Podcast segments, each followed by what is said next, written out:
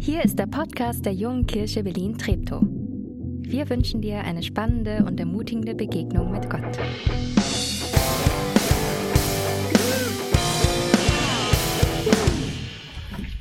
Was war das für ein Gefühlschaos, oder? So von zu Tode betrübt, es darf doch nicht wahr sein, alles ist aus, hin zu überschwängliche Freude. Und wer jetzt denkt, ich rede vom 34. Spieltag, nein, tue ich gar nicht. Da war das ganz ähnlich. Aber wie war das damals für diese Männer und Frauen, die Jesus nachgefolgt sind, oder? Also, da plötzlich wurden die, vor zwei Wochen habe ich über, über Nathanael ge gepredigt, da wurden die irgendwie berufen in Nachfolge. Darf nicht wahr sein. Könnte das sein? Ist er der, ist Jesus der, von dem schon die Propheten erzählt haben, der alles neu macht? Der Messias, der Retter? Kann das wahr sein?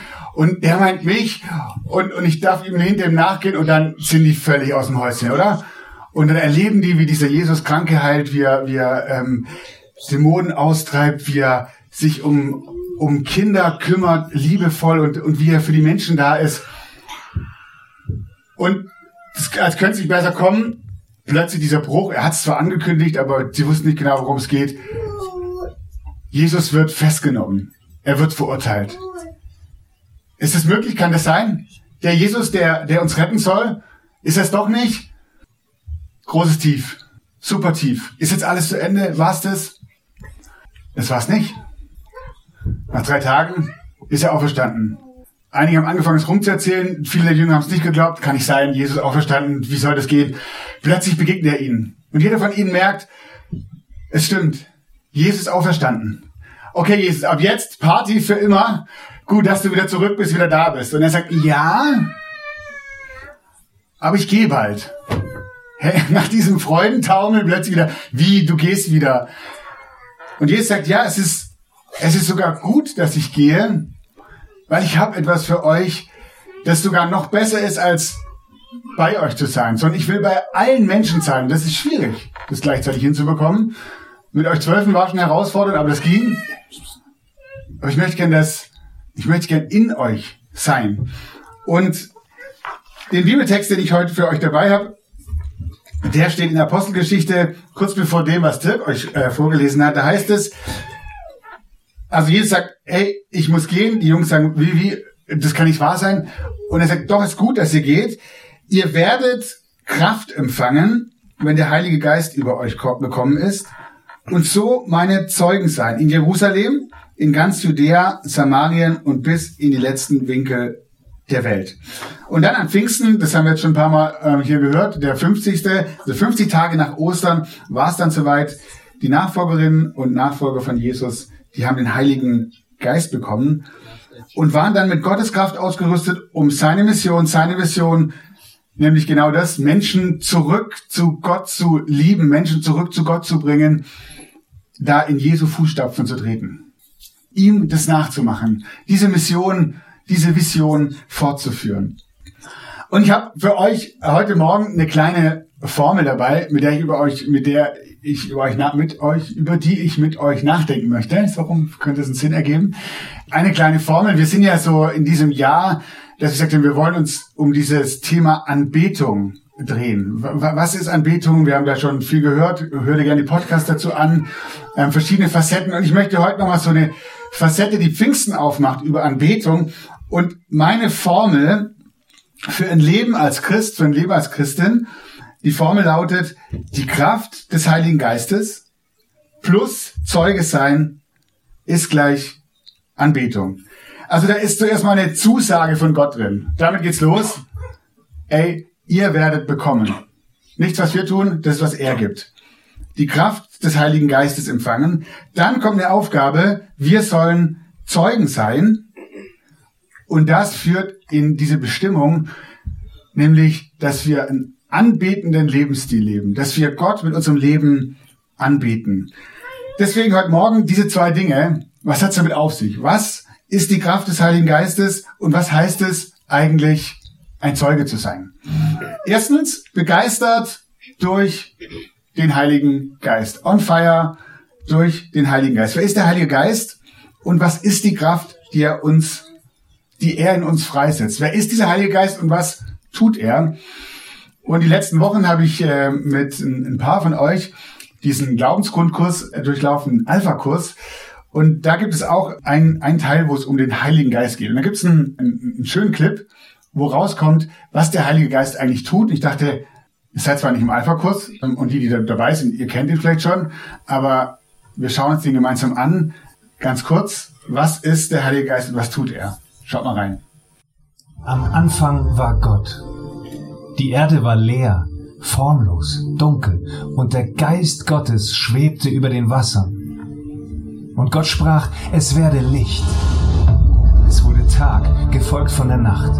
Jeden Tag wurde etwas Neues geschaffen. Riesige Ozeane, noch riesigere Himmel, wachsende Wiesen und Wälder auf der Erde. Gottes Geist, der Schöpfungsgeist, erschuf aus dem Chaos den Kosmos, aus der Unordnung heraus Ordnung aus dem Durcheinander Harmonie, aus dem Formlosen Schönheit. Der Kosmos, die Galaxien, die Sonne, der Mond und jeder Stern, Geschöpfe in jeder Form und Größe, die schwimmen, fliegen und die Erde bevölkern. Dann schuf Gott Mann und Frau in seinem Bild und hauchte ihnen Leben ein.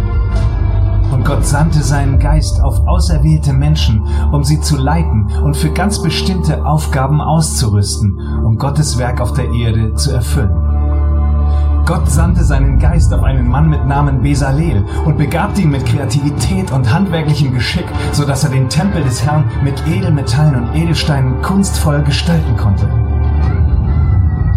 Gott sandte seinen Geist auf Gideon, einen schwachen, ängstlichen Mann, so dass er ein mutiger Krieger wurde, der Gottes Volk rettete. Simson, der in Gefangenschaft geriet. Gott sandte seinen Geist auf ihn und gab ihm übermenschliche Kräfte, um seine Fesseln zu zerreißen. Der Geist des Herrn kam über ihn. Die Stricke an seinen Armen wurden wie Fäden, die vom Feuer versenkt wurden, und die Fesseln fielen von seinen Händen.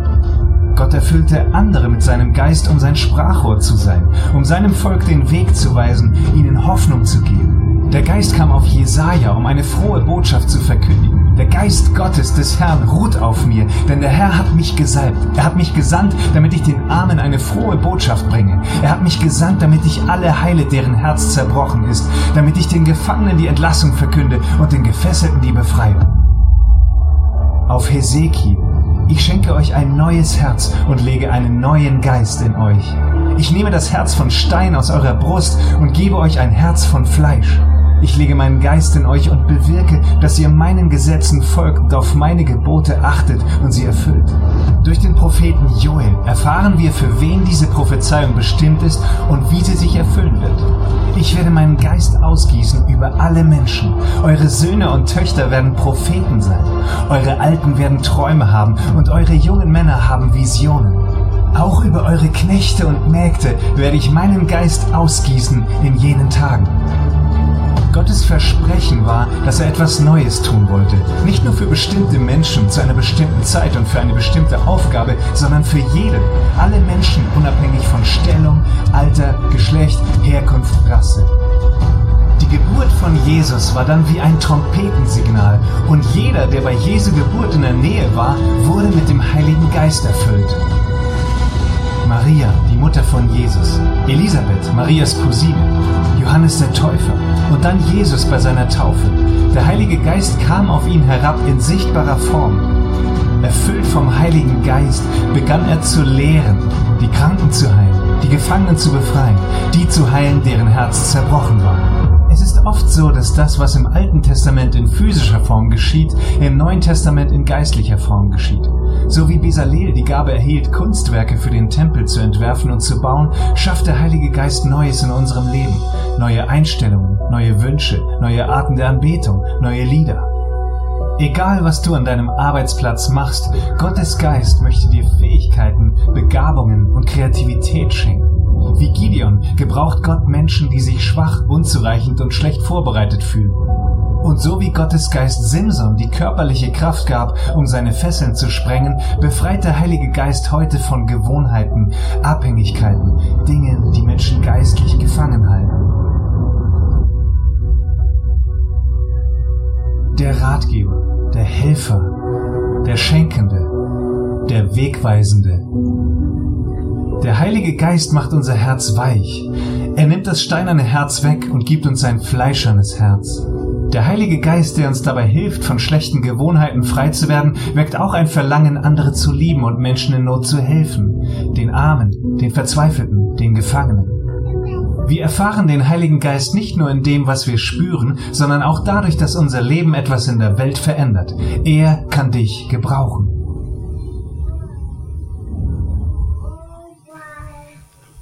Uh.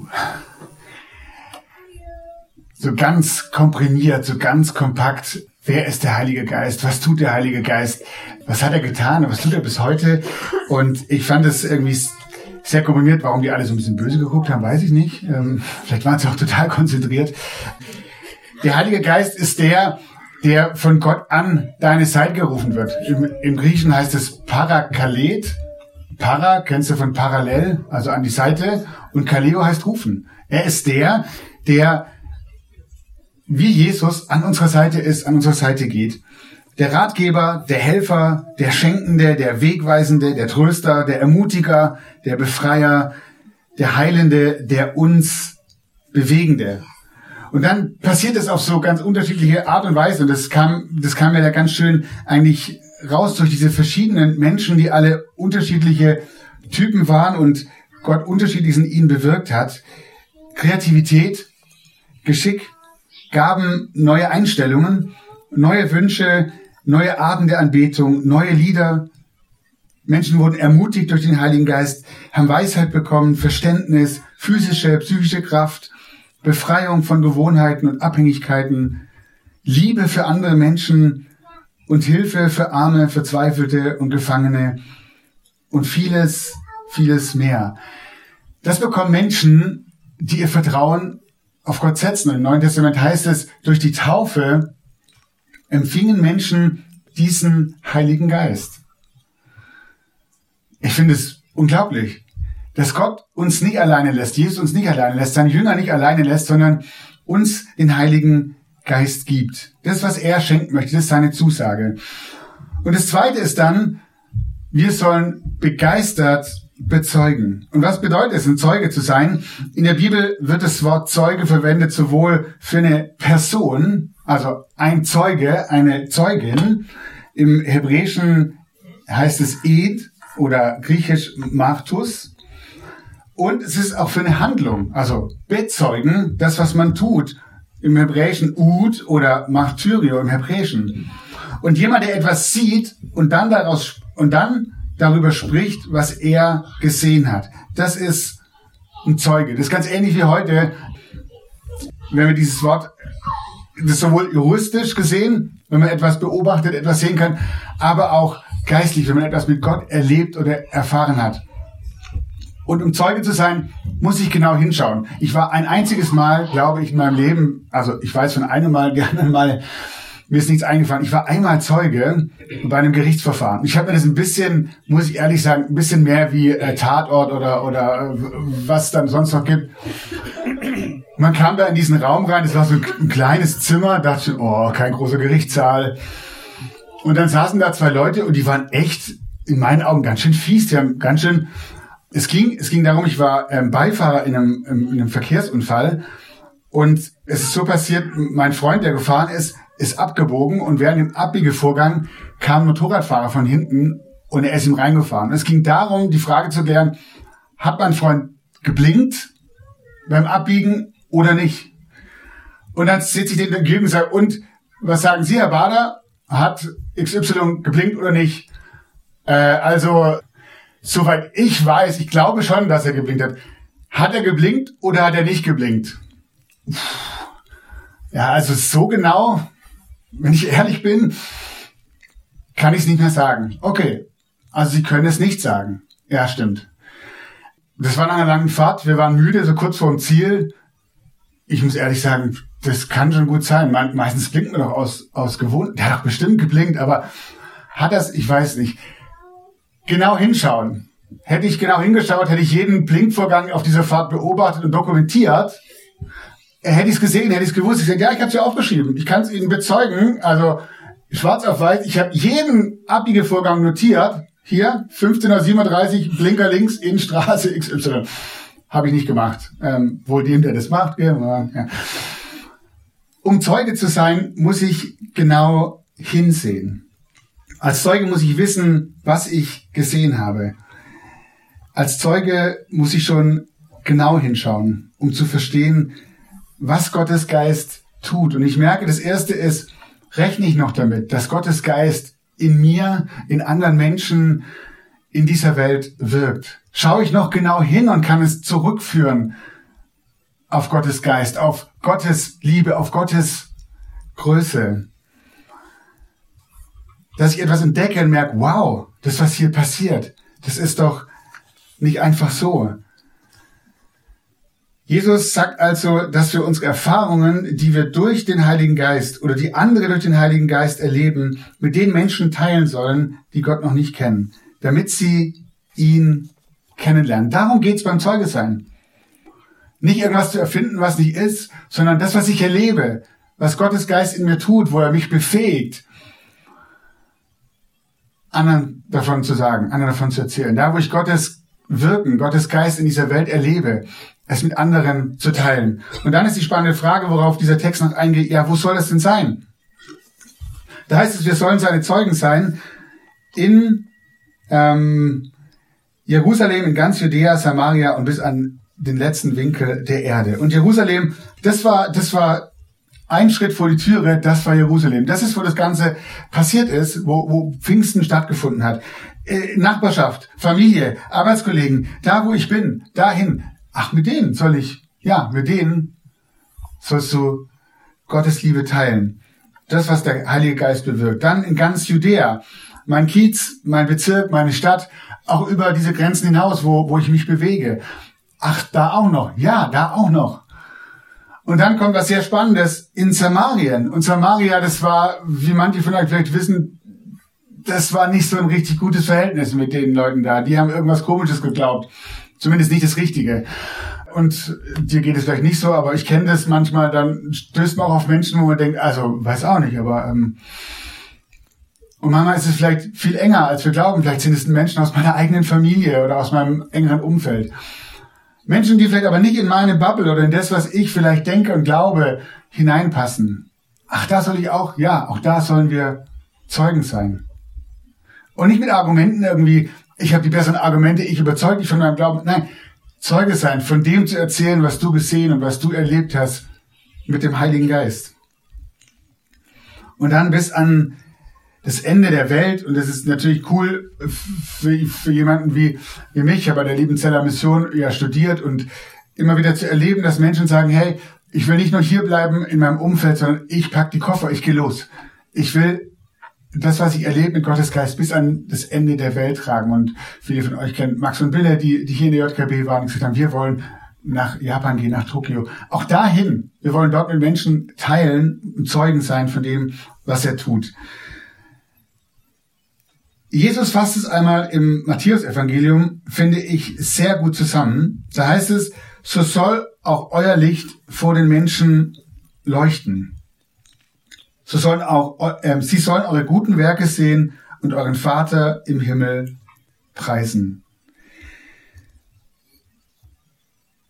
Unser Licht leuchten zu lassen, das ist nichts, was aus uns heraus geschehen muss, aus unserer Kraft, sondern das ist, was Gott uns geben möchte. Sein Geist, der in uns Dinge bewirkt, der in uns Neues schafft. Und dieses Licht leuchten zu lassen, mit anderen zu teilen, damit andere unsere guten Werke, vielleicht sind es auch gute Worte, vielleicht sind es auch einfach nur ein gutes Dasein für andere, sehen und dann darin Gott entdecken und anfangen, ihn anzubeten. Das ist schön an diesem Text, was Jesus sagt. Es wird uns selber, die wir Gottes Geist kennen und haben, in Anbetung führen, aber auch die um uns herum werden anfangen, über Gott nachzudenken und ihn anzubeten. Was bedeutet das für dich Pfingsten 2023 ganz konkret? Wie sieht es aus? Wie sieht es aus mit der Kraft des Heiligen Geistes in deinem Leben? Ganz ehrlich, musst du jetzt nicht, aufstehen und nicht niederschreiben und auch nichts sagen. Wie erlebst du das? Hättest du gern mehr davon? Und vielleicht bist du noch gar nicht Christ und sagst, hey, ich, ich möchte aus dieser Kraft leben, ich möchte auch ein Zeuge Gottes sein. Hey, dann bist du eingeladen, dich taufen zu lassen. Komm auf mich zu. Aber viele von euch, die heute Morgen hier sitzen, die haben diese Erfahrung schon gemacht oder die, die, die haben ihr Vertrauen auf Jesus gesetzt. Aber wie sieht's aus mit der Kraft des Heiligen Geistes in deinem Leben? Und vielleicht ist heute am Pfingsten ein guter Moment, um wieder Raum zu schaffen, weil du dein Vertrauen vielleicht auf viele andere Dinge gesetzt hast und es nicht mehr auf Gott ist. Ganz neu Gottes Geist einzuladen, sagen, hey, ich will dir Raum schaffen. Ich will, dass du in meinem Leben Gutes bewirkst, dass du durch mich, dass du mich bewegst und andere bewegst. Und wir nehmen uns gleich Zeit, gemeinsam zu beten. Und dann lade ich dich ein, mach, mach dein Herz auf. Das ist eine Sache zwischen dir und Gott und dem Heiligen Geist. Ihn ganz neu einzuladen seine Kraft wirklich zu bekommen für dich, für deinen Alltag, um eine Zeugin, um ein Zeuge zu sein. Und das Zweite, sprich mutig mit den Menschen, die Jesus noch nicht kennen, darüber, was Gott durch den Heiligen Geist in deinem Leben, in dem deiner Freunde, in deinem Umfeld tut. Bezeuge, was du gesehen hast und was du gehört hast. Was gibt es da zu bezeugen? Was hast du gesehen? Was hast du gehört? Und dann ist die Frage, was ist dein Jerusalem? Wenn du in diese Woche blickst. Wo ist dein Jerusalem? Oder vielleicht verschlägt sich nach Judäa oder Samaria. Was sind die Menschen, denen du in der kommenden Woche begegnest? Ich will dafür beten, dass du ein mutiges Herz hast, von dem zu reden, was Gottes Geist in dir und in deinem Leben tut. Und dann lasst uns heute nochmal in dieser Reihe On Fire begeistert für Jesus.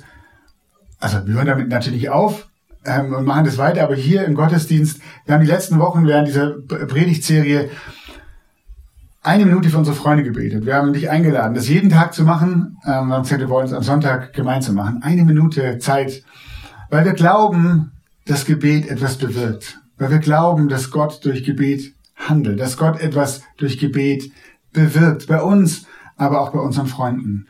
Und die, die schon länger dabei sind, die haben jetzt einen Namen im Kopf, für den sie vielleicht die letzten Wochen schon beten. Die Ermutigung, bete auch weiter dafür. Bete für diesen Menschen in deinem Umfeld. Und wenn du heute zum ersten Mal da bist ähm, oder die letzten Wochen nicht da warst, wer ist ein Mensch in deinem Umfeld, in deinem Leben, wo du sagst, ich wünsche mir, ähm, dass er etwas von dieser Kraft des Heiligen Geistes erlebt. Ich wünsche mir, dass ein Menschen anfängt, sein Vertrauen auf Jesus zu setzen. Und ich lade dich ein, dass wir gemeinsam aufstehen. Jetzt. Ähm, und ich gerne für dich bete und wir uns dann auch eine Minute Zeit nehmen, für unsere Freunde zu beten. Hey, mach dein Herz auf. Sag Gott ganz ehrlich, wie es dir gerade geht. Und du sagst, hey, ich fühle mich heute alles andere als kraftvoll. Dann lass uns doch heute an Pfingsten ganz ehrlich dieses Gebet sprechen. Komm, Heiliger Geist, ähm, in mein Leben. Jesus, danke, dass du heute Morgen hier bist und dass du versprochen hast, wo wir zusammen sind, wo es um dich geht. Da bist du da. Und wir lesen diese Geschichte vom Pfingsten und irgendwie ist es manchmal für mich so schön und wahr zu sein, was damals passiert ist, dass Menschen wirklich erfüllt wurden von deiner göttlichen Kraft und es einen Unterschied gemacht hat in ihrem eigenen Leben und das einen Unterschied gemacht hat in dem Leben derer, denen sie begegnet sind. Das einen Unterschied gemacht hat für die Stadt, in der sie gewohnt haben ähm, und diesem Land, in dem sie gelebt haben. Und Herr, wir stehen jetzt vor dir und wir bitten dich, jeder, der das möchte, komm, Heiliger Geist, und erfülle mich.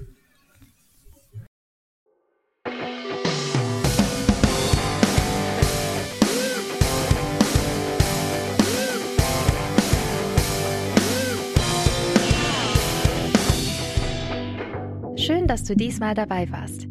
Wenn du mehr über den Glauben erfahren möchtest, dann schreib uns gerne an info@jkb-treptow.de oder besuch uns einfach persönlich. Alle Infos findest du unter jkb-treptow.de. Wir wünschen dir eine gesegnete Woche.